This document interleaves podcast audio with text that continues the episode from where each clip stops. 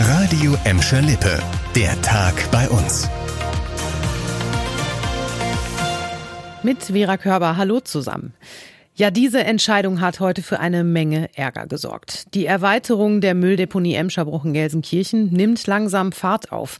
Der Betreiber AGR hat jetzt die vorläufige Erlaubnis bekommen, mit der Rodung von Bäumen auf dem Gelände zu beginnen. So steht es in einer offiziellen Bekanntmachung der Bezirksregierung Münster, die heute veröffentlicht wurde. Konkret geht es um eine Erweiterung von bis zu zehn Metern. Das Genehmigungsverfahren für die Deponieerweiterung läuft zwar noch. Nach Informationen von Radio Emscher Lippe hatte die AGR aber beantragt, jetzt schon mit den Vorarbeiten beginnen zu können. Weil es große Kapazitätsprobleme gebe, könne die Entsorgungssicherheit gefährdet sein. Bis das Genehmigungsverfahren abgeschlossen ist, wird es wohl noch bis zum Sommer dauern. Sollte dann doch etwas gegen die Pläne sprechen, muss die AGR ihre Arbeiten abbrechen. Deshalb muss sie jetzt auch eine umfangreiche Sicherheitsleistung hinterlegen. Die Anwohner befürchten durch die Erweiterung mehr Lärm, Verkehr und Gestank. Deshalb wurden zahlreiche Einwendungen gegen die Pläne erhoben.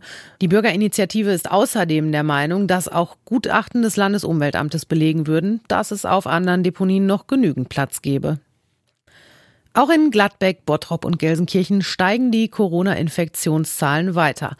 Und das teilweise sehr deutlich. In Gladbeck liegt die Sieben-Tages-Inzidenz heute laut dem Kreis Recklinghausen bei 363,7. In Gelsenkirchen ist der Inzidenzwert auf 220,7 gestiegen, in Bottrop auf 165,0. Diese Zahlen kommen vom Robert Koch Institut. Weil Gladbeck zum Kreis Recklinghausen gehört und nicht einzeln gezählt wird, hat Gelsenkirchen heute offiziell den höchsten Inzidenzwert landesweit. Seit gestern gab es auch vier neue Todesfälle im Zusammenhang mit dem Virus.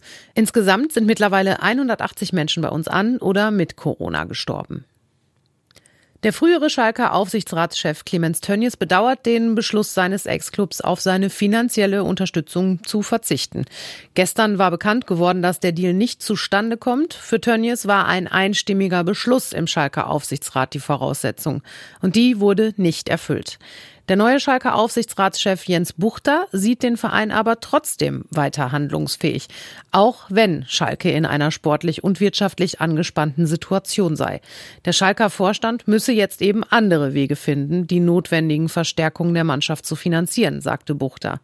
Ja, und neben der Diskussion um Finanzhilfen gibt es dann auf Schalke auch noch die nächste personelle Veränderung.